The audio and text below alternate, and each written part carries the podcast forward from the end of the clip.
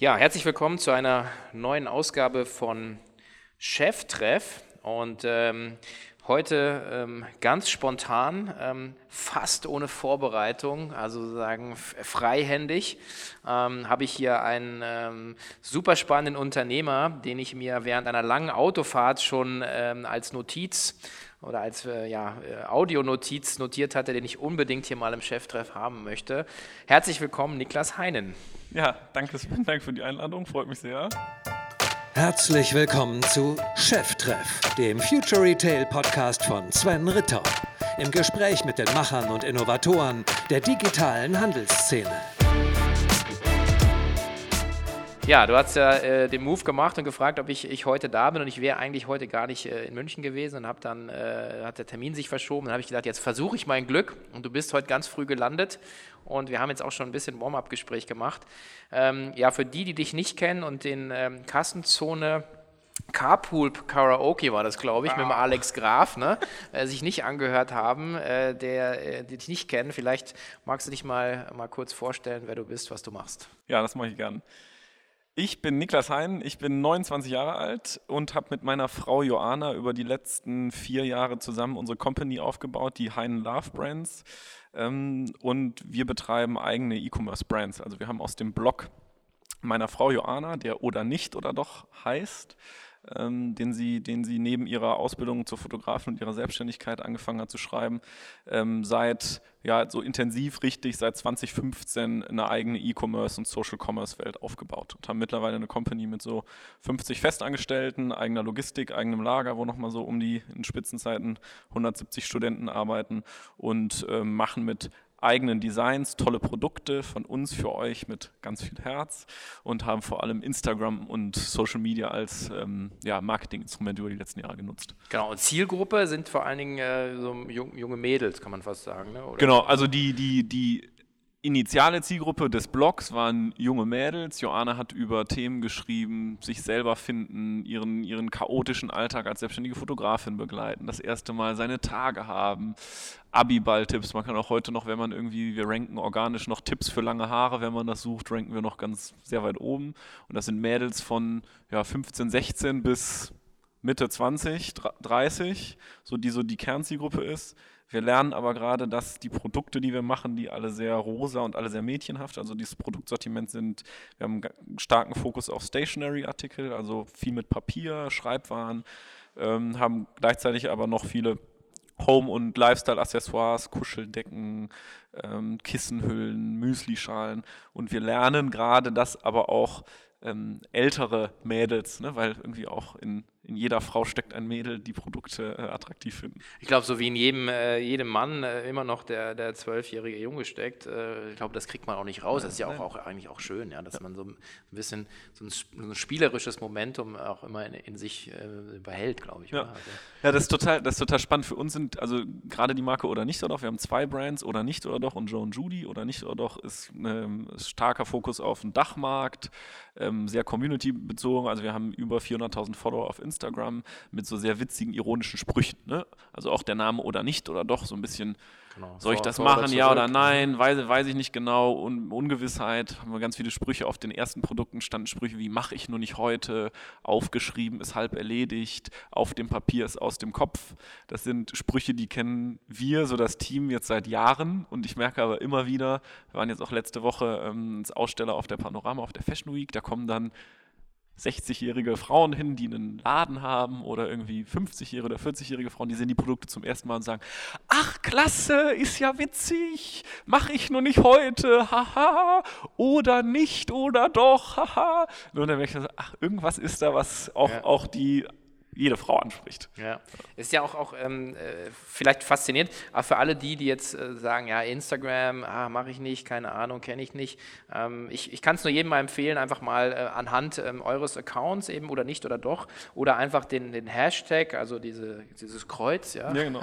Ähm, und dann mal Glas, also Hashtag Glasmomente ja. einzugeben, ähm, wo wir uns gerade drüber unterhalten mhm. haben, wo ihr im Prinzip, kannst du ja was zu sagen, so, so, ja. so, so, ein Buch für Mädels habt, wo aber sozusagen im Prinzip das Produkt ein, ein Eigenleben auf Instagram eigentlich ja, entfaltet. Ja, ne? Ganz genau. Das war auch etwas, was ich rückblickend, ich ich selber schon mal gar nicht antizipieren oder vorhersagen konnte.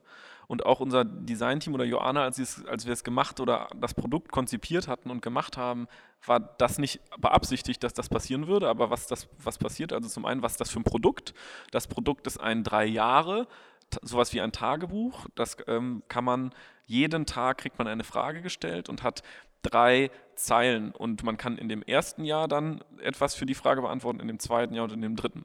Ne, jetzt stellt man sich vor, ähm, ein 18-jähriges Mädchen macht gerade Abitur und füllt diese Fragen über ein ganzes Jahr lang im Abiturjahr aus, geht dann ins Au-pair-Jahr und füllt das dann aus und macht dann ihr erstes Uni-Jahr und füllt dann die gleichen Fragen wieder aus und kann dann theoretisch ja. über drei Jahre zurückschauen, wie sie die Frage zum Beispiel welchen Ohrwurm habe ich heute oder was ist meine heutige Stimmung an dem jeweiligen Tag über drei Jahre hatte. Und das Produkt heißt Glasmomente, ne, also wie Momente in ein Glas packen. Und was ist passiert? Auf Instagram und in der Community ist förmlich ein Wettstreit, ein Wetteifer entfacht worden, wer tollere Bilder in das jeweilige, in die jeweilige Zeile malt. Und wenn man unter dem Hashtag Glasmomente mal guckt, da sind tausende Beiträge und ich bin jedes Mal so wahnsinnig überrascht und stolz auch irgendwo, wie krass sich Mädels Zeit nehmen und das dann da reinmalen. Und es gibt mittlerweile auch, wenn man dann mal Instagram-Accounts sucht, Accounts, die heißen dann Glasmomente Zeichnerin, Glasmomente Sammlerin, Glasmomente unterstrich Marie. Also Mädels, die sich einen Instagram-Account angelegt haben, nur zu dem Zweck, jeden Tag ein ausgemaltes Glasmomente-Bild abzuladen. So. Und wenn ich das jetzt irgendwie, also meiner Oma kann ich das nicht er erklären, meinen Eltern nicht.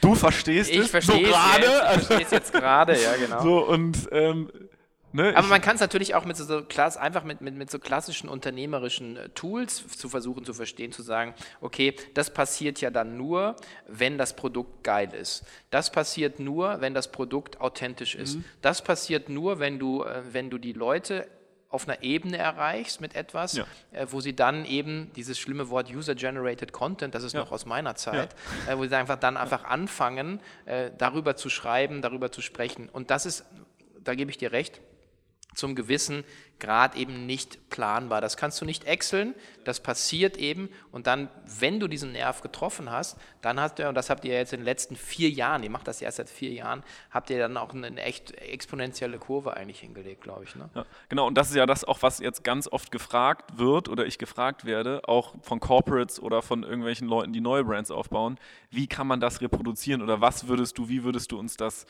ähm, jetzt beraten, was würdest du uns raten? Und ich kann einem Corporate sagen, der halt irgendwie eine anonyme Corporate Brand auf Instagram hat, diese Mechanismen kann man nicht mal eben einfach so auf einen bestehenden Account und eine bestehende Marke stülpen, weil es nicht authentisch ist. Ja. Jetzt bist du ja auch noch äh, äh Vorsitzender, glaube ich. Sogar. Nee, Vorsitzender nicht. Nee. Aber zumindest äh, bist du involviert im Bundesverband. Aber der Vorsitzende des Bundesverbands für Influencer Marketing, äh, auch falls er sich das jetzt hier anhört, Stefan ist ein ganz, äh, ganz guter Mann. Ja, genau, gut. Aber du bist da involviert ähm, und ähm, du hast vorhin gesagt, äh, sobald es einen Bundesverband gibt, sagst du Bye-bye zu Hacks, Dirty Tricks und sozusagen exponentiellem äh, Fanwachstum oder Followerwachstum.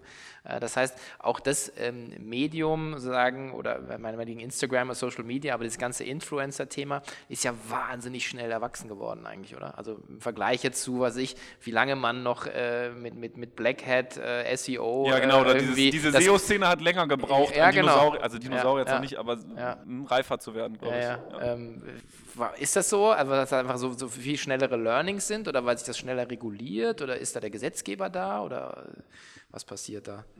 Also ich glaube bei diesem Thema Influencer-Marketing, ähm, das ist etwas, ich kann nicht so viele Sachen fachlich und kann bei bestimmten Sachen aber jetzt mir ein ganz genaues Bild machen. Und dieses Thema Influencer-Marketing, weil zum einen meine Frau Joana ja selber Influencerin ist mit fast irgendwie um die 100.000 Follower, ich selber auch viele Follower von Joanna abgegrabt habe und mit meinem mhm. Kanal auch fast 20.000 Follower habe.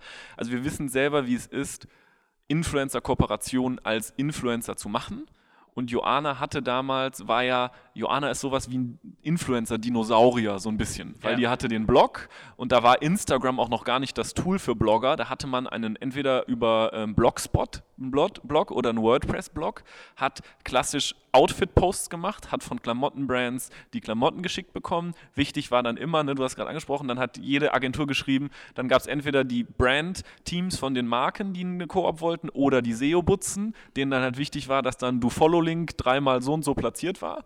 Und das war Influencing äh, 2012 oder 2013. Ja, ja. Ne? Ja. Man hatte vielleicht noch einen YouTube-Kanal oder sowas. Ähm, und da war es noch wichtig, hochwertigen Content, Outfits post. Man, hat, man ist mit tollen Kameras rausgegangen und hat sich tolle Spots gesucht. Und auf einmal gab es dann diesen Shift zu Instagram und ähm, diese, diese, diese Influencer-Szene ist entstanden. Und deswegen kann ich das aus einmal der Influencer-Sicht ganz gut nachvollziehen und gleichzeitig haben wir ja diesen dieses Wachstum der Szene dann genutzt, um die Marke oder nicht oder doch auch aufzubauen, weil ja. Joanna natürlich wusste, wie fühlt es sich für einen Influencer an oder für einen Blogger, eine Kooperation zu machen. Ähm, und wie geht man auf einen Influencer zu? Und man geht eben nicht auf den zu, indem man an 100 Influencer in einem Verteiler äh, irgendwie eine stumpfe anonyme Mail schreibt, sondern indem man wirklich sich den Influencer anguckt und guckt, ob das Profil passt. Und so ist dann diese Szene entstanden. Mhm. Und diese Szene hat sich dann sehr schnell professionalisiert, weil auf einmal es für Influencer viel, viel leichter wurde, ohne diesen ganzen aufwendigen Blog Hokuspokus und man muss irgendwie mit irgendwie mit WordPress, mit irgendeinem CMS arbeiten und sich dann irgendwie noch ein tolles Template stylen, konnte man einfach stumpf, konnte auch die 18-jährige Abiturientin, mhm. die zu Hause ähm, Selfies gemacht hat, die gerade auch noch irgendwie in so einem Fitnesswahn war, die nett und attraktiv aussah, hatte die auf einmal 5000 Follower, 10.000 Follower, 15.000 Follower, 20.000 Follower. Und auf einmal war es war diese ganze, dieses ganze Thema hat sich dann so geschiftet und die Kooperationen sind sehr schnell auf Instagram umgeschwenkt. Mhm. Und das hat sich dann ganz schnell entwickelt und da, dementsprechend sind auch in diesem Markt Agenturen entstanden, ähm, Anbieter entstanden, die Analysethemen vornehmen. Ja. Instagram selber hat sich natürlich auch total, total geändert. Und das ist krass, was da in den letzten, in den letzten drei, vier Jahren passiert ist.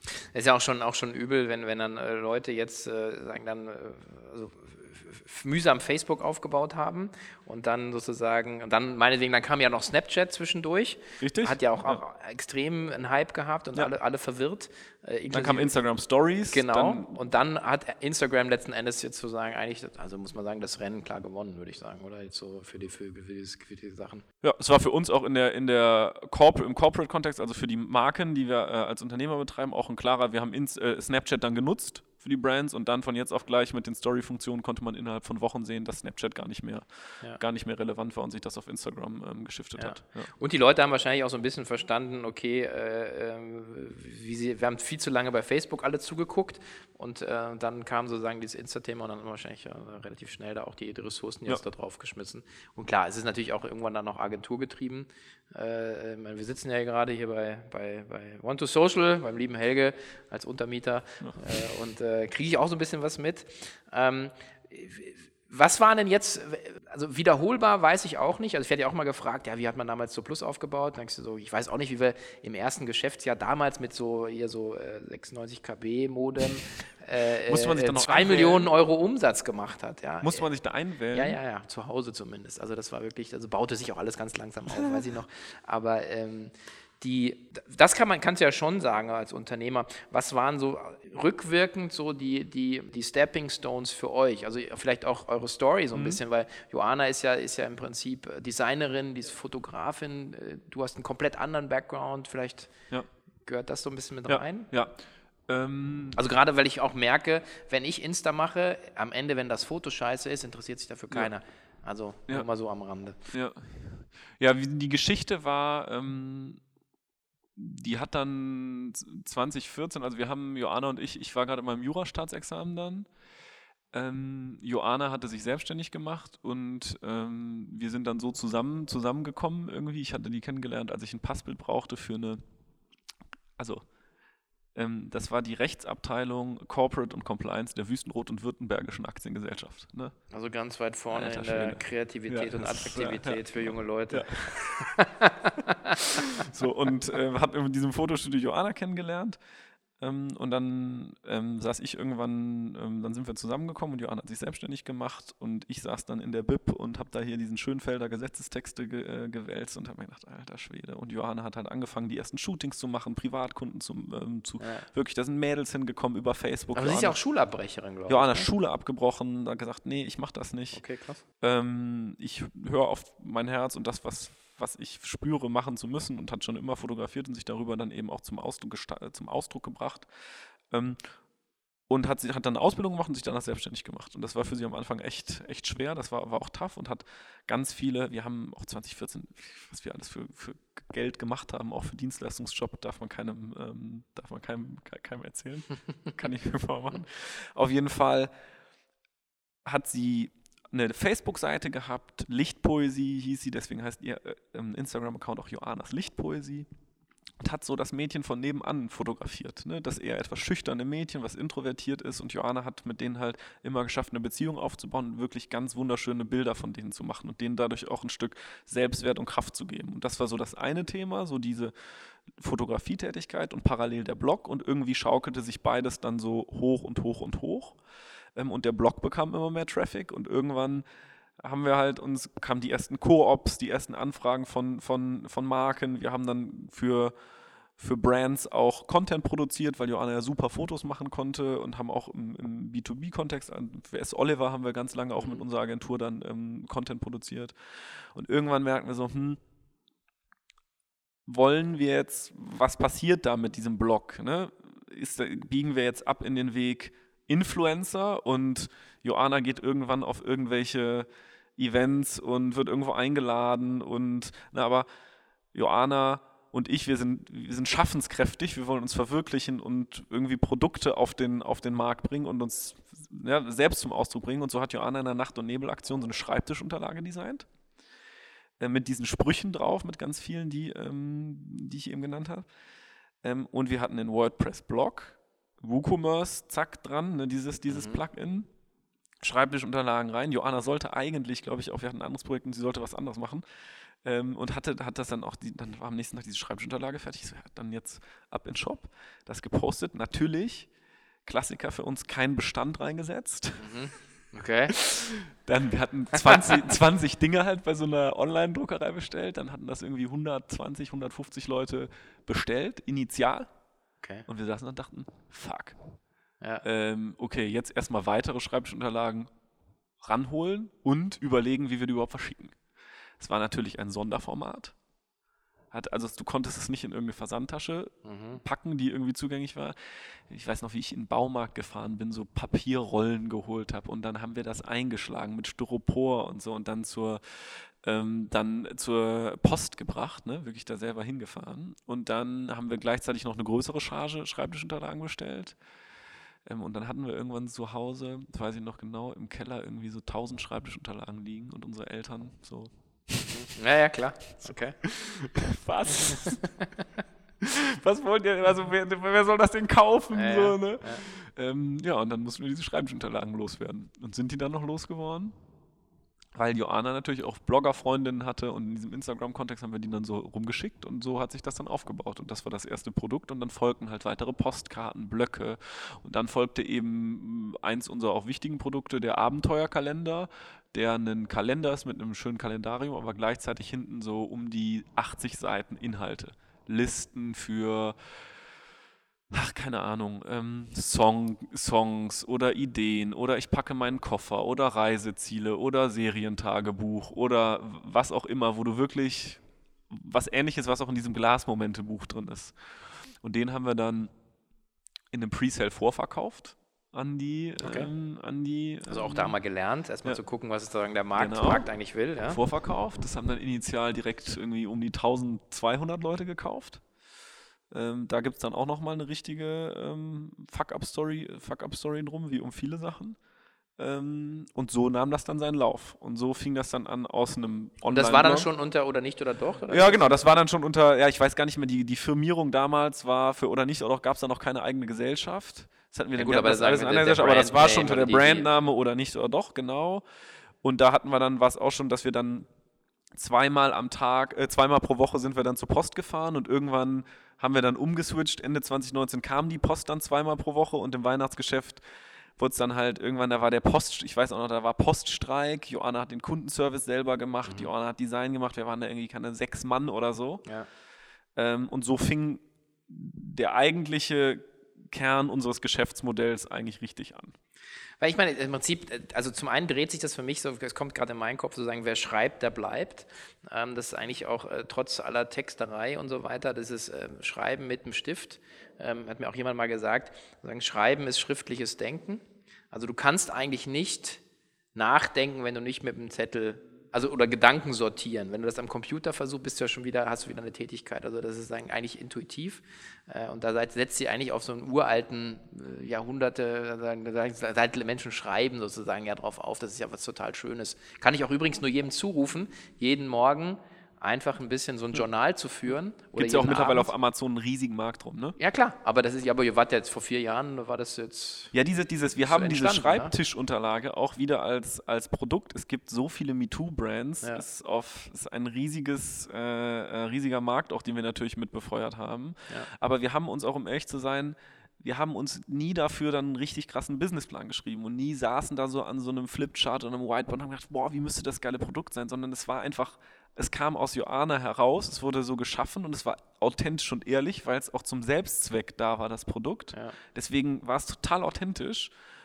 Wären wir damit zu einer Bank gegangen und hätten dann gefragt, so, äh, ja, wir haben folgendes Produkt konzipiert und wir überlegen das und das. Sie hätten ja auch gesagt, wie die Eltern so äh, mit den Schreibtischunterlagen sagen, habt ihr einen Vogel? Aber ihr habt ja sagen, apropos Finanzierung, also die Company gehört ja noch zu 100 Prozent ja. euch, oder? Das heißt, ihr ja. habt auch keinen äh, kein VC drin. Was eine sehr, sehr, sehr, sehr angenehme Situation ist, äh, man natürlich dann alle Freiheiten hat, die Company jetzt auch weiter zu gestalten. Ich meine, was jetzt vier Jahre in the game, äh, jetzt weiß nicht in die Tüte gesprochen, äh, wahrscheinlich irgendwie, also sicherlich äh, sieben, achtstelligen Umsatz machen, 50 Leute, wahrscheinlich sehr stark Event Weihnachtsgetrieben, also auch Jahreswechsel getrieben. Oh, Q4 oder? dampft schon, ja. Ja, schon, ne, kann ich mir vorstellen, ja. Das heißt auch, dass also ihr kommt ja jetzt auch so an so eine, an so eine äh, Situation mhm. ran, ähm, wo man sich auch überlegen muss, ich meine, ihr seid wahrscheinlich mit Friends Family Leuten gestartet. Ähm, kommt man wahrscheinlich jetzt an so einen, an so einen Häutungsprozess, ja. oder der Firma, ja. oder? Hat, ja, das ist eins der, ähm, der, der krassesten, auch die letzten anderthalb Jahre waren auch sehr stark geprägt davon. Das hat mich persönlich auch sehr bewegt und mitgenommen und beschäftigt, ähm, weil dieser Prozess, der findet ja statt. Vor dem sagen alle Leute, dass das stattfinden wird auch die älteren Leute, die man vielleicht kennt, die unternehmerisch arbeiten oder irgendwo im Management irgendwo, Niklas, das und das wird kommen, aber wenn einem einer das sagt, zwei oder drei Jahre vor, denkt man, ja, ja, hm, genau, alles klar. Ja, genau. Und man weiß erst, wie sich das anfühlt und was das mit einem macht, wenn es dann wirklich passiert ist. Aha. Und ähm, das war für mich auch im letzten Jahr echt total schwer und intensiv, weil bei uns auch so ein Häutungsprozess und so ein Reorganisationsprozess stattgefunden hat, weil wir echt so schnell von null, ne, Friends und Family, Joanna und ich zu zweit mit irgendwie einer Praktikantin gewachsen sind auf eine Organisation mit irgendwie 60 FTIs. Ja. Wow. Ähm, und man macht immer alles nach seinem. Also FTIs, Fulltime Equivalents, ja. also Vollzeitangestellte. Ja. Genau, und dann nochmal im Lager sind wir jetzt, in der Weihnachtszeit sind wir irgendwie 170 Werkstudenten im, im Pool im Lager und fahren da irgendwie drei Schichten. Und das man macht die Zeit, wo du deinen Gabelstaplerführerschein Ja, genau. Ich habe ne? tatsächlich letztes Jahr einen ähm, Gabelstaplerführerschein. Also wenn man Unternehmer wird, kann man echt alle möglichen coolen Sachen machen und dann am Gabelstapler. Ja, und ich sage jedem, ich kann jedem nur sagen, ey, Gabelstaplerschein, das ist kein Selbstläufer. Die Theorie ein Tag, alles gut, witzig, hahaha, so ein bisschen, ne? Aber die Praxis dachte ich in den, weil du, du fährst dann, du hast ja auch nicht so, so wirklich, du fährst dann ja nicht auch im Alltag jeden Tag Gabelstapler und bist da so erprobt wie andere Leute, die dann bei dieser, bei dieser Praxis, praktischen Prüfung sitzen. Ich habe echt gedacht, okay, ich gehe ohne diesen Schein nach Hause, ne? Weil das war schon, war schon, äh, okay. war schon komplex. Also okay. falls mal jemand ähm, eine ja. Aushilfe braucht, ähm, schreibt okay. mich gerne an. Nee, und das waren, äh, man macht ja alles dann so wie man meint und ganz intuitiv und so baut man auch die Firma auf und alles funktioniert und ja, ja, ich mache das schon, bla bla bla, cooler Typ und so weiter und so fort. Aber irgendwann kommt man an einen Punkt, wo man merkt, nichts da und das geht nicht so weiter und ähm, dann passieren Fuck-ups und es funktionieren Sachen nicht und ähm, das sowohl in der Organisation und bei, bei den Menschen als auch in den, in den betriebswirtschaftlichen Abläufen. Man merkt so, okay, sondern auch mal irgendwie innehalten und sich weiterentwickeln, um auch das Unternehmen weiterzuentwickeln. Okay. Und ähm, das ist ein Prozess, der bei uns auch letztes Jahr stattgefunden hat, intensiv. Ähm, und das war auch ein sehr schmerzhafter Prozess und das war aber auch total wichtig, ähm, um auch nach vorne zu gucken. Und Joanna und mir, wir, weil du hast auch gerade die Frage gestellt, was für uns so jetzt zukunftsmäßig passiert. Ne? Wir sind jetzt seit vier Jahren ähm, am Markt, gibt es uns. Und wir sind kein, wir sind kein Private Equity Case oder kein Venture Capital Case und das wollen wir auch nicht werden. Mhm. Also wir wollen das machen, was uns, was, was wir lieben und was wir mit Leidenschaft tun, nämlich tolle Produkte mit Leidenschaft machen und die über originelle Vertriebswege, ähm, die gerade modern sind, ja. ähm, an, an den Endkunden bringen, um den zu begeistern. Ähm, und das wollen wir auch noch in 10 Jahren machen, in 15 Jahren machen und in 20 Jahren machen.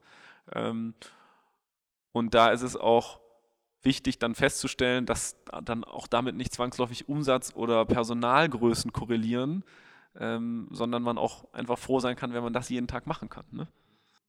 Ja, ich, ich hatte ja auch, äh, mein Credo so ein bisschen ist, so Erfolg ist, ist letzten Endes immer eine, eine Residualgröße von, äh, von Dingen, die du machst, die du gerne machst. Und das kann im Kleinen wie im Großen sein, wenn du irgendwas gerne machst, wenn du gerne äh, backst, dann wird der Kuchen irgendwann geil schmecken, ja? ja. Weil du einfach mit Leidenschaft da rangehst. Ja. Und so, so dumm kann man sich nicht anstellen. Selbst ich schaffe wahrscheinlich irgendwann mal einen Kuchen, der schmecken würde. Und so ist es im unternehmerischen Umfeld ja auch. Ihr macht was und ich habe eigentlich einen schönen Podcast vor Weihnachten gemacht hier mit den Jungs von, von BSDN, wo sagen, der Titel war Real Recognize Real, mhm. weil es auch aus der Authentizität, aus Party, aus, aus Sport, Fashion, aus, aus Hip-Hop-Kultur, aus Musik, so sagen jetzt zu sagen, da was entstanden ist, was äh, zu den Top- Accounts von Nike im Prinzip mhm. gehört, weil die Typen halt einfach, einfach das lieben, was sie tun. Und so kommt ihr mir beide, auch wenn ich Joanna persönlich noch nicht kenne, ja auch rüber hier. Ja. Ne? Ja, man, klar könnte es das natürlich ist oder nicht, oder auch das, was wir an, wir sind mittlerweile in ähm, gerade mit oder nicht, oder auch in der weiblichen Zielgruppe eine der bekanntesten Social Commerce Brands, die so gibt. Also junge Mädels kennen das halt mittlerweile und ja. das ist halt schon eine Größe, das haben wir auch gar nicht mehr so auf dem Schirm. Ähm, und natürlich könnte man sich jetzt irgendwie, ist das ein betriebswirtschaftlich spannender Case, aber was bringt mir das, also was bringt, was bringt mir das, wenn ich Ne, wenn wir gerade einen perfekten Rahmen, also mit Hein Love Brands haben wir einen perfekten Rahmen, wir haben ein wahnsinnig geiles Team, die produzieren Ideen, das ist richtig geil, das macht mich total stolz. Ne? Die, ähm, und wir haben so ein tollen, tolles Ökosystem mit den Dingen, die unsere Wertschöpfung ausmacht. Wir, tolle Ideen, wir können die Produkte, die wir können, super sourcen. Wir haben eine, ein Ökosystem und eine Struktur darum mit eigenen, mit eigenen Operations, wo wir das auch super, super an den, an den Mann gebracht bekommen. Ne, das ist eine perfekte, perfekte ähm, Grundvoraussetzung, da jetzt einfach weitere Sachen zu machen. Habt ihr sowas wie ein Vorbild oder so? Oder sagst du irgendwie, wo du sagst, das, äh, das ja, oder, oder, es gibt Inspirations Ja, es gibt, also sagen wir, was wir so ein bisschen machen, so eine Joanna und ich, äh, ist so ein bisschen das, was so ein Wolfgang Hölker in, witzigerweise auch in Münster ähm, halt vor Jahren gemacht hat. Ne? Der ist ein Verleger, das ist ein, das ist ein ist ein richtiger, richtiger Unternehmertyp. Ich glaube, mhm. der äh, Wolfgang Höcker ist jetzt so um die, müsste um die 70 Jahre alt sein. Den sieht man da in Münster auch mal, mal rumlaufen. Der hat im, in Münster am Hafen so eine alte Feuerwehr, äh, so ein altes Feuerwehrgebäude und so einen alten Speicher. Da gehst du rein und da stehen überall Produkte mit tollen Inhalten, mit Farben und der lebt wirklich dafür. Und seine Frau, die Sigi Spiegelburg, die hat dann eine eigene Produktmarke aufgebaut und der Hölker Verlag und Koppenrad ähm, Koppenrad bzw. Spiegelburg, die machen so Sachen wie Prinzessin Lilifee und okay. Hase Felix und solche, solche Sachen. Und ähm, das finde ich ist schon einfach ein faszinierender Typ und eine faszinierende Story. Ähm, den habe ich aber auch, ich habe ihn persönlich noch nicht kennengelernt, ähm, aber wir haben da nie drauf geguckt und nie drauf geschielt und gesagt, so wollen wir mal werden, sondern witzigerweise haben mir jetzt in der letzten Zeit mehr und mehr Leute gesagt, ja, eigentlich ist das ja witzig, das sind witzige Parallelen da. Ne? Ja, ja, okay. Ja, wobei ich, ich weiß auch nicht, ob man immer was nachbauen kann. Wir beide, glaube ich, sind auch so, dass wir uns gerne inspirieren lassen oder von, von, von anderen lernen. Und dann muss man es ja nehmen und sozusagen in seine Realität irgendwie ja. übersetzen. Also das ja. Äh, ist ja, deswegen finde ich auch immer, ich bin großer Freund von einfach seine Erfahrungen teilen, weil der andere kann es ja sowieso nicht eins zu eins umsetzen, weil der hat andere Leute, andere Maschinen, äh, ja. ist in einem anderen Stadtteil, keine Ahnung. Also deswegen ähm, ja auch da, da recht, recht spannend. Ähm, ja, vielleicht, ähm, was hat das jetzt, äh, also im Prinzip habt ihr jetzt über Instagram ähm, und, und, Social Media sagen, äh, also war die ja perfekt vom Timing her. Jetzt ähm, ist ja alles immer so ein bisschen Wellenbewegung. Ja, das sieht man ja. Oder manche Dinge gehen nie weg, wie zum Beispiel das gute alte E-Mail-Marketing. Ja, bin ich ein großer Freund davon. Ja, also einfach, das funktioniert irgendwie immer. Sowas machen wir sogar auch. Ja, genau. Aber ihr macht ja noch viel krassere Sachen jetzt. Ihr macht jetzt auch sozusagen, ja, aber im Prinzip geht auch in den stationären Handel. Ähm, vielleicht magst du da mal ein bisschen noch ein paar Sachen teilen. Ja. Ja, was wir gemerkt haben oder gelernt haben, die Erfahrung, die wir gemacht haben, ist, dass wir Produkte haben, die sind halt du guckst von außen drauf und im Internet guckst du dann, scrollst dich oder klickst dich so durch so Bilder und wenn du von einem Kalender, wo 80 Seiten Inhalte drin sind, irgendwie Bilder anguckst, ist das natürlich auch in einem reinen Online-Shop abgebildet, nicht so, kann man das nicht so spüren und fühlen, wie wenn du es auf irgendwo auf dem Tisch liegen hast und das durchblätterst und anguckst. Und da wir schon immer diese starke Interaktion der Marke und der Community hatten, haben natürlich auch ganz viele Leute immer gefragt, wo kann man das denn mal sehen? Wo kann man das denn mal anfassen? Ich möchte mir das mal angucken. Gerade auch eine junge Zielgruppe ist das Thema Versandkosten natürlich oftmals eine Hürde. Ähm, die finden das toll, das Produkt auch erleben zu können. Und haben das jetzt über die letzten zwei Jahre auch in verschiedenen Kontexten. Ganz kurz, wie sind eure Versandkosten? Auswendig? Äh, oder nicht, oder doch, äh, oder nicht, oder doch, ist ab 50 Euro versandkostenfrei und sonst drei, um die 3 Euro. Ja gut, aber das, also das kann man, ist erreichbar, also 50 Euro. Ja, ist, aber ja, es ist halt, ja, ist halt nicht aber Amazon. kommt drauf an, kommt drauf an, auch für wen, ne? Ich sag auch immer im Lager, auch im, ne, im Weihnachtsgeschäft auch, wir haben, da bestellen Mädels. Mhm. Die sind 16, 17, 18. Die haben teilweise wochenlang Taschengeld gespart. Ja, gut, 93 um sich ist eine, ein. Produkt zu Ja, okay, kaufen. ja. Da die Nehm Erwartung, die sie daran haben und das. Gefühl, was sie bekommen müssen, das auszupacken. Ne, je, also auch jeder von unseren. Studenten im Lager ist dafür verantwortlich, dass das Gefühl im Bauch, wenn sie das auspacken, das Tolle sein muss. Und wenn da eine Ecke dran ist oder ein Knick, dann ist das Gefühl schon wieder nicht, nicht mehr in der Dann Form da. hat, Da hat der Spaß ein Loch. Genau. So, und dieses Gefühl spürt man natürlich im Handel oder beziehungsweise in einem stationären Umfeld, kann man das erlebbar machen. Mhm. Das ist die Frage bei so einer Online, on, reinen Online-Brand natürlich, wenn man, wir haben ja keine Ahnung, 2019 98, Komma irgendwas Prozent mit, mit Online-Umsatz gemacht. Also wenn ich das, ich lerne jetzt Handelsunternehmen kennen, bei denen ist das halt komplett umgekehrt. Mhm. Ja? Ähm, Wie geht das? Wie Ja, kann genau. man damit ja, überleben? Ja. Dieser- naja, wir waren jetzt ähm, kürzlich auf einer Messe, wo, äh, auf einer Handelsmesse, wo wir Einzelhandelskontakte sammeln wollten. Nicht order, orderbar, nicht ordern wollten. Also, und da kommen ja die Händler hin und wollen ordern. Und dann kommen halt dann die, die klassischen Händler zum Stand und fragen, ja, kann man denn jetzt hier auch bei euch schreiben? Mhm. Und, Ja, ja, und du guckst so, ja, ja. Schreibpapier haben wir schon da, also Stifte und Zettel hier, dann schreiben Sie doch mal. Ja, nee, nee, Umsatz schreiben, ordern. Und wir so, nee, nee, nee, also Sie können jetzt hier Ihren Kontakt hinterlassen und dann gucken wir uns das mal an, Ihren Laden. Und dann große Augen. Ne, und das war für mich, während daneben halt ein Stand ist, der seit Jahren über Messen und Handelspartner 100 oder 98 Prozent Umsatz macht, Ja. faszinierend zu sehen. Ja. Und die Erfahrung, die wir jetzt gemacht haben, ist eben, wir haben den ersten Test gemacht im Bikini in Berlin. Das war auch ein super Umfeld dafür. Ah, cool. Hatten so eine, so eine Doppelbox ähm, mit und haben uns überlegt, wie kriegen wir die Marke oder nicht oder doch stationär abgebildet und haben dann einen Teil des Sortiments abgebildet über eine, ich glaube, sechs Monate waren das und haben dann die Community gefragt, ey Leute, wir haben einen Pop-Up-Shop in Berlin, wir brauchen noch Leute dafür, wer kommt denn aus Berlin und hätte Bock darin zu arbeiten? So, und dann hatten wir irgendwie sieben Studentinnen. Eine, die hat von uns aus dem Team natürlich das, das betreut, aber sieben Studentinnen, die die Marke kannten, die die Story kannten, die mit den Werten der Marke Mhm. Wow. nicht explizit, aber implizit natürlich vertraut waren, die sich dahingestellt haben und halt ähm, dann verkauft haben die Ware. Und da habe ich eben gesehen, wie toll das sein kann. Und ich bin auch jemand, der ich setze mich dann auch zwei, drei Tage damit hin und gucke mir das an und will das wirklich verstehen. Und dann bekommst du halt mit, wie die zwei, also wie die 16-jährige Sophie der 42-jährigen Mutter Susanne, die aus einem drei Stunden lang entfernten Umfeld kommen, sagt, Mama, Mama, die haben jetzt einen, im Bikini einen Shop und ich würde da gerne hin und mir den Kalender kaufen. Weil ich habe mich mit der, mit der Mutter dann eben unterhalten und das ein bisschen, ne, ne, wie seid ihr hingekommen und so weiter und so fort.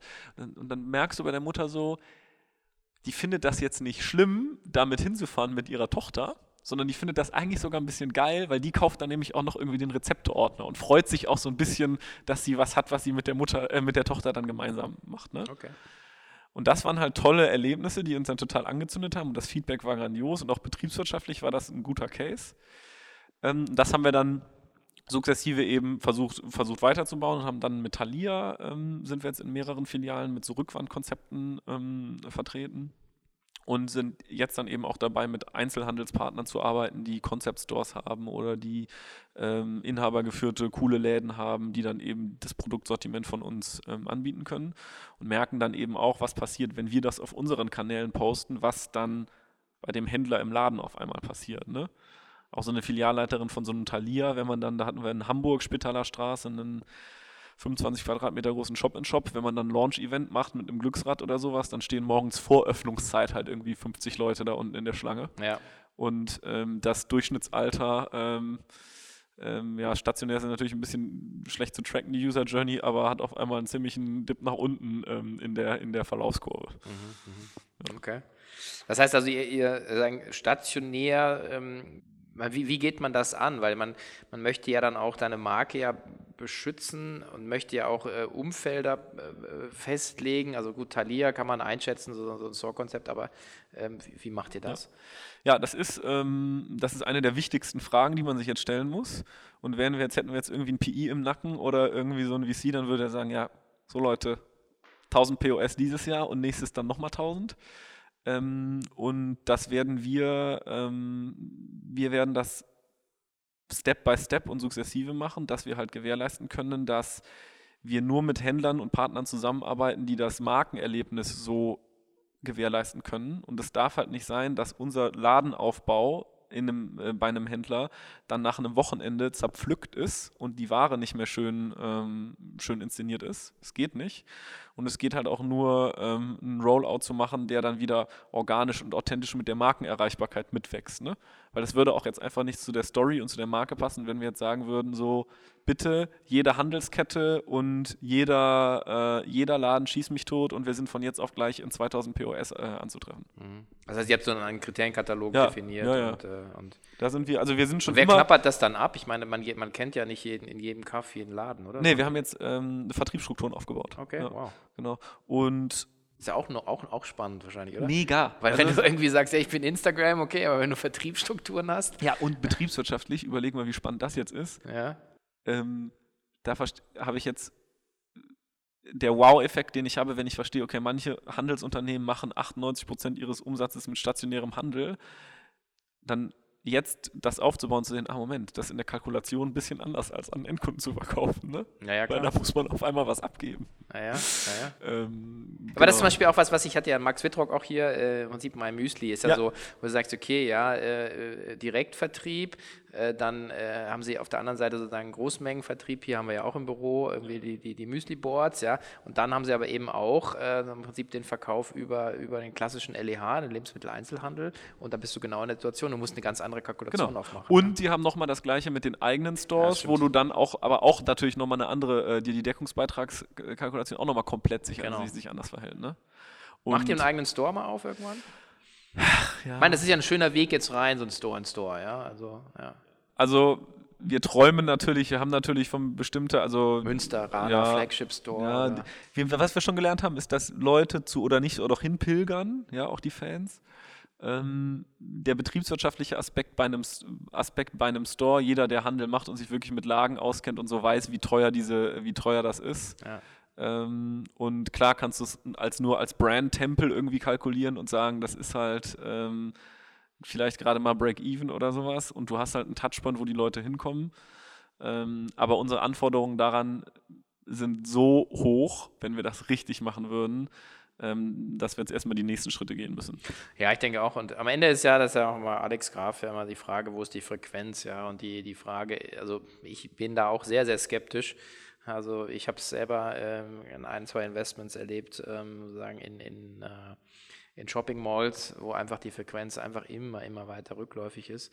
Äh, und selbst mit kleinen sozusagen Flächenkonzepten äh, tust du dir einfach schwer. Insofern ist wahrscheinlich ein smarter Weg, jetzt einfach mal Huckepack zu fahren und zu, und zu lernen. Und dann kann man immer noch schauen, äh, wo, wo die Reise dann für Ja. euch hingeht. Gell? Wir haben das ja beim Bikini gemerkt, ne? als wir dann gesagt haben, wir wollen nicht weiter. Die hätten uns am liebsten den nächstgrößeren äh, richtigen, richtigen Laden da halt äh, angeboten. Ne? Wart ihr da in der Mitte, in so einer Verkehrsfläche? Wir waren oder? in dieser Verkehrsfläche, in diesen Holzboxen und sind dann auch von einer kleineren Box in eine Doppelbox gezogen und dann war die Frage, ja, da wird ein richtiger Laden frei, wollt ihr das nicht ähm, da machen? Und dann haben wir auch gesagt, nee, das war's jetzt für hier, das war jetzt ein, war jetzt ein netter Test. Ja. Ähm, ja, das war spannend, spannende, spannende Erfahrung auf jeden Fall. Ja. Was, was macht denn der, der äh, 29-jährige Unternehmer, muss man auch mal sagen, Niklas Heinen? ja, gut, da habe ich gerade, ja, war ich da? Ja, gut, da habe ich gerade, da hatten wir gerade zu Plus schon, äh, schon gestartet, das stimmt. Ähm, aber da war ich noch nicht so weit. Ähm, was machst du denn, äh, um dich, um dich selber zu challengen? Ich meine, sowas wie, okay, ich starte mal ein Business mit meiner Frau und dann, oh, jetzt habe ich eine Restrukturierung, upsi, jetzt mache ich mal kurz ein Stationärkonzept äh, klingt ja jetzt alles so Piece of Cake. Äh, ich weiß aber auch, äh, dass du sehr hart an dir und an der Sache arbeitest. Gibt es so, so ein paar so Hacks, die du hast oder Dinge, die du für dich erkannt hast, Ja. Über die du reden möchtest? Ja, ich rede da mittlerweile gerne und ehrlich drüber, denn so die Wahrheit macht frei. ähm, das gut. habe ich jetzt auch gelernt und das habe ich auch durch EO gelernt, ne, also Entrepreneurs Organization, ähm, so im letzten Jahr, Disclaimer, da bin ich übrigens auch Ja. Genau. wie befreiend es ist und wertvoll es ist, ehrlich darüber zu sprechen, was sowas, so ein Wachstum mit einem macht und was selber so die, weil am Anfang kann man viele Sachen ja nicht reflektieren. Ne? Also ich bin 2017, zu- ähm, 2017 ähm, habe ich angefangen äh, mit, mit einem Coach ähm, zu arbeiten auch, ähm, der auch bei uns im Unternehmen mit ähm, mehreren Mitarbeitern auch gearbeitet hat. Und der hat erstmal an den Grundfesten meiner Selbstwahrnehmung ähm, gerüttelt Mhm. und ähm, hat mir viele Dinge über mich klar gemacht. Und es war jetzt auch ein intensiver Prozess über die letzten anderthalb Jahre. Und ich habe einfach die Erfahrung gemacht, dass es wahnsinnig wichtig ist, sich ehrlich und verletzlich auch mal dahinzusetzen und bestimmte Dinge kritisch zu hinterfragen und zu reflektieren und an sich zu arbeiten und festzustellen, was sind die Dinge, die ich wirklich machen kann und die ich wirklich machen will und was sind die Dinge, wo ich meine, dass ich das gut kann und vielleicht bestimmte Dinge gar nicht so gut auf die, auf die Strecke bringe. Und ich habe jetzt einfach auch in den letzten, da bin ich auch ganz, ganz ehrlich, in den letzten anderthalb, zwei Jahren gelernt, die Organisation ist so groß, groß geworden und man ist so geprägt von gerade in diesem Unternehmerumfeld, boah, der macht das so, der CEO da und der macht das da, die haben das schon geschafft, der hat das schon geschafft, der macht das so und ich bin auch so einer wie der und so und so, so und so. Ähm, dass es ganz wichtig ist, sich wirklich ehrlich zu beschäftigen und auch jemand von außen mal da drauf gucken zu lassen, der einem hilft dabei, seine eigene Rolle zu finden. Denn ich weiß mittlerweile für mich selber und habe das auch ganz genau reflektiert und festgestellt, dass ich eben ein bestimmter Typ Unternehmer und ein bestimmter Typ CEO bin ähm, und dementsprechend auch in, mit der Organisation und den Leuten, die bei uns arbeiten, bestimmte Leute zu uns passen und bestimmte Rollenprofile entsprechend dann ähm, sich in der Organisation arrangieren müssen, die vielleicht Dinge viel besser können und von der Persönlichkeitsstruktur so geschaffen sind, wo ich große Defizite habe oder eine Joana, eine Joana dann auch. Und es hilft einfach da mit den Leuten dann auch drüber zu sprechen. Und auch, ähm, ich bin total froh und stolz, dass ich mit meinen, meinen Kollegen auch im Team, ähm, dass wir jetzt auch ähm, eine, da sind wir so viel weiter als vor anderthalb Jahren, dass man, das Schwierige ist ja auch in so einem, Kon in so einem Unternehmenskontext, es gibt ja immer ganz viele Rollen und ganz viele Beziehungsebenen. Ne? ich bin auf ja. der einen Seite Gesellschafter, auf der anderen Seite Geschäftsführer. Hab gleichzeitig, wenn du einen operativen Bereich hast, noch eine, eine, Fachverantwortung. eine Fachverantwortung, Ja. gleichzeitig vielleicht, wenn du dann mal im Lager nochmal stehst und ähm, dann Paletten mit ablädst vom, vom, äh, vom Hänger, ähm, redest du halt mit dem, mit dem, Bist du Kollege? genau, so. Ja. Und sich erst so zu reflektieren und zu verstehen, in was für Rollen man sich befindet und in was für Rollen man agiert. Und dass mir jetzt meine Geschäftsleitungskollegin sagt, hör mal Niklas, als operativer ähm, äh, Fachkollege bist du eine Vollkatastrophe manchmal, weil du kriegst das auf dich auf die Kette, das hast du verpeilt, das, das. Ähm, da habe ich ganz andere Erwartungen auf dir. Gleichzeitig aber sagt, als mein Geschäftsführungs, ähm, als mein Chef ähm, sehe ich das so und so und so und als Unternehmer nehme ich dich so und so und so wahr. das macht mich so stolz, weil das in der Zusammenarbeit eine, so eine Vielschichtigkeit gewonnen hat und wir uns da so weiterentwickelt haben. Wenn ich vergleiche, wie wir da vor zwei Jahren, konnte ich das selber in mir überhaupt nicht. Da bin ich irgendwo durchgegangen und habe gesagt, ah, hier, da, hm, ja, und ja. konnte in diesen Rollen überhaupt nicht differenzieren. Und gleichzeitig dann nochmal zu, zu reflektieren, wie man selber veranlagt ist und was die Kernelemente seiner Persönlichkeitsstruktur sind, wie man programmiert ist und zu was einen das was einen das gut machen lässt und was für Stärken das bedingt und was das gleichzeitig für Defizite in bestimmten Tätigkeitsfeldern, das hat jeder Mensch. Ja, und es ist, ist, auch letzten Endes dieses, das nicht nur, es gibt ja diesen Spruch, arbeite an deinen Stärken, nicht an deinen Schwächen. Dem vorausgeht aber auch erstmal die Erkenntnis, ja. was sind denn meine Schwächen. Genau. Äh, und äh, selbst eine Schwäche kann man zwar in eine Stärke verwandeln, ähm, ja, zum ja, gewissen Grad, zum kann man, gewissen, gewissen Grad geht vielleicht. schon, ja, da gibt es dann äh, auch wieder Beispiele, kann man am Abend füllen, mal wann anders drüber sprechen. Ja. ähm, aber ähm, ich glaube eben, es ist halt eher wichtig, diese Kompensation oder Leute zu finden, die, die die, Stärke, die Schwäche, die man hat, als echte Stärke haben und die solche Leute dann auch ins Team zu holen und eben, wie du es gemacht hast, auch offensiv drüber zu sprechen. Ja. Also ich meine, ich, jeder kann bestimmte Dinge, ja, wir hatten auch vorhin darüber gesprochen, ähm, aber es gibt auch so gewisse Anpassungsbewegungen, die fühlen sich dann einfach echt einfach wann wie eine Zwangsjacke ja. und dann kommt auch nichts Gutes bei raus. Ja, ja. ja das ganz genau. Ein paar zu einem, zu einem gewissen Punkt ist es dann auch destruktiv, wenn man in seiner Persönlichkeitsstruktur bestimmte Elemente verankert sind, aber die Funktion, die man einnimmt und das, was die Funktion dann an äh, erfordert im operativen Geschäft, kann das dann wirklich, kann das sich destruktiv anfühlen. Und hier mein Coach, der hat man gesagt, zu mir kommen ganz viele Leute und die wollen, ne, alle wollen führen und alle wollen irgendwie ähm, ganz weit nach oben, aber das wollen 90 Prozent. Aber 10 Prozent wollen die erkennen, wer sie als Persönlichkeitsstruktur sind, weil das erstmal schon teilweise wirklich, mhm. wirklich schwer ist und teilweise auch verletzend ist. Und diese nur 10 Prozent wollen auch wirklich daran arbeiten und den Schmerz ertragen daran, ähm, daran zu arbeiten. Und das ist, es ist schmerzvoll, also alle, die den Prozess schon mal äh, gemacht haben, ähm, auch sich selber äh, als zum Beispiel als Unternehmer zu bewerten, wie man noch als Geschäftsführer performt, hatte ich auch schon äh, diverse Male und dann eigentlich zu sagen, hm, also als Unternehmer und Aktionär möchte ich eigentlich nicht mehr, dass du sozusagen die Geschäfte führst, aber ist natürlich äh, vor sich selber einzugestehen, dass man jetzt vielleicht nach x Jahren nicht mehr der Beste ist für den Job ähm, auch muss man auch erstmal ähm, sich selber im Spiegel sagen können. Ja, also sagen im Prinzip, viele Leute sagen, ja, das ist ja Scheitern. Dann sagst du, ja, aber es ist natürlich auch eine Befreiung, äh, zu sagen, ja, jetzt ist hier eine Reise zu Ende und wie jeder weiß, eine Tür geht zu, meistens gehen mindestens drei neue Türen auf. Ja. Ja. Das ist auch eins der, der, der, ja, das ist ein super, super, super wichtiges Thema. Und da sind wir auch lange noch nicht, lange noch nicht am Ende. Und ich glaube, das wird auch nie aufhören. Das wird eine Organisation nie aufhören. Es wird nur helfen, darüber besser sprechen zu können, gemeinsam. Ähm, und da sind wir auch ähm, noch, noch lange, lange, lange nicht am Ende. Und ich glaube, es wird auch selber nie aufhören, je größer, je größer so eine Organisation, je größer der, also ich meine, der, der Veran das Verantwortung, alles, alles in der Skalierung wird ja, wir haben angefangen mit nichts.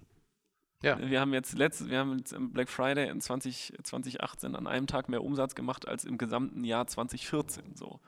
Und alles, wow alles skaliert halt mit, die Anzahl der Mitarbeiter, Umsatz, ähm, die, das Einkaufsvolumen, ähm, Kreditlinien, was auch immer. Ähm, und ne, das ist manchmal wie so ein, so ein Skifahrer. Du fährst halt eine Zeit lang, fährst du, stehst irgendwie auf den Kanten und carvst richtig geil und fährst schneller und fährst schneller und denkst dir, wow, geil. Hast so Adrenalin wird ausgeschüttet. Und irgendwann kantet es dich mal auf. So, und dann bricht so ein Ski aus und es flattert. Und ähm, dann musst du den halt irgendwie wieder auf den Boden bekommen. Und ähm, solche Situationen wird, die, die, wird jeder Unternehmer haben oder, oder jeder Manager oder jeder, der Verantwortung mit aufbaut. Und das wird auch nie aufhören. Mhm. Also ja. Also da bin ich fest von überzeugt. Ja, aber da ähm, trennt sich dann auch wahrscheinlich so ein bisschen die, die, die Spreu vom Weizen, ist also sagen, dann auch weiterhin dahin zu gehen, wo es eben nicht so schön ist und in die dunklen Ecken reinzuleuchten.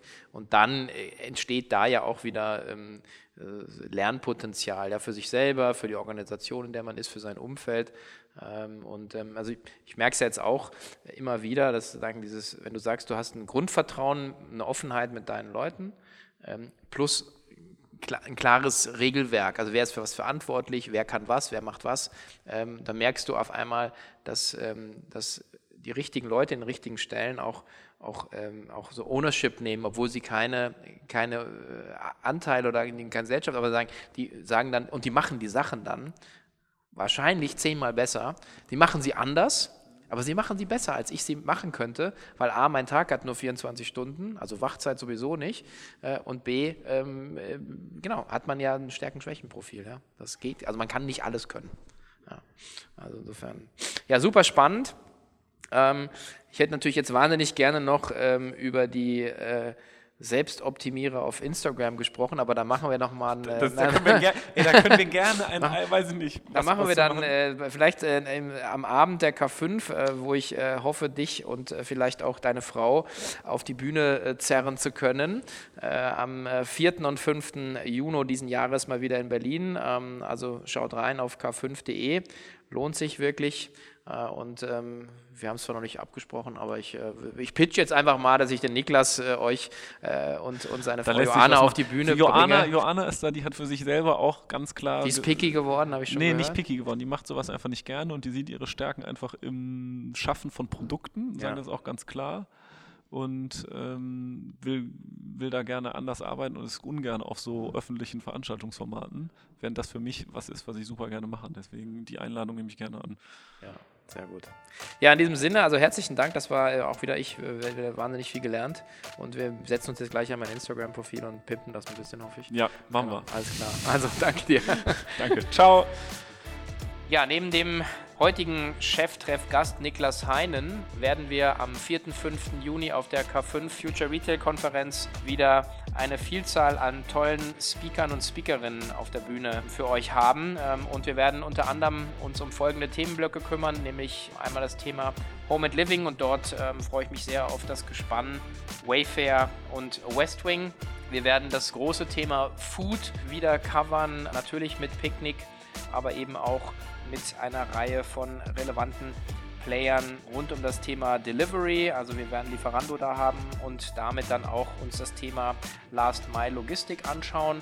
Wir werden natürlich wieder das Thema Fashion haben und ähm, soweit ich es jetzt übersehen kann, äh, auch wieder About You im Haus haben. Und eine der unterliegenden Thesen natürlich, wie man auch in einer Amazon-Welt eben erfolgreich auf Plattformen handeln kann. Denn das ist das Grundcredo der diesjährigen K5-Konferenz nämlich Chancen ohne Ende, Future Retail Opportunities im Jahr 2025. In diesem Sinne freue ich mich sehr auf euch, euch dort auch gerne persönlich zu sehen und das auch natürlich im Namen von dem lieben Jochen.